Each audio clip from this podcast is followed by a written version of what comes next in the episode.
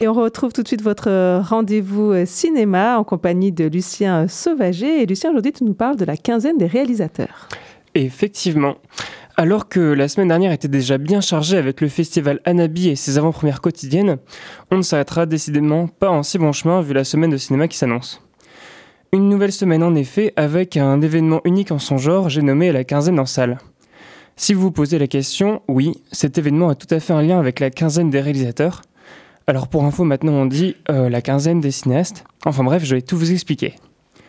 Pour que tout le monde soit à la page, la quinzaine, c'est une sélection parallèle au Festival de Cannes, mise en place suite aux événements de 1968. Depuis sa création, l'idée de base est de prendre un peu de distance avec le faste de la cérémonie cannoise pour valoriser un autre cinéma, plus indépendant et diversifié. Nombre de réalisateurs et réalisatrices sont sortis de l'anonymat par ce biais, tout comme de nombreux films ont été révélés alors qu'ils n'auraient probablement jamais trouvé leur chemin jusqu'au public. Et donc la grande nouveauté de cette année, c'est cet événement de la quinzaine en salle. À la différence des autres années, cette fois, les 19 films de la sélection sont diffusés dans la foulée, du, du Festival de Cannes, dans une trentaine de salles partenaires en France. Et parmi ces 30, il y en a deux à côté de chez vous. C'est une collaboration exceptionnelle. Le TAP Cinéma et le Dietrich s'associent cette année pour se répartir les 19 films afin de vous permettre de profiter du répertoire de la quinzaine dans son intégralité, une moitié dans chaque cinéma. Du 7 au 18 juin, la quinzaine, c'est l'occasion de s'ouvrir aux sensibilités artistiques de réalisateurs et de, et de réalisatrices d'horizons éloignés. Au Dietrich notamment, on passera par la Chine, l'Inde, le Cameroun, la Russie, l'Espagne ou les États-Unis. Quand je parlais d'une euh, nouvelle grosse semaine de cinéma, c'est que concrètement, ça fait entre une et deux avant-premières par jour.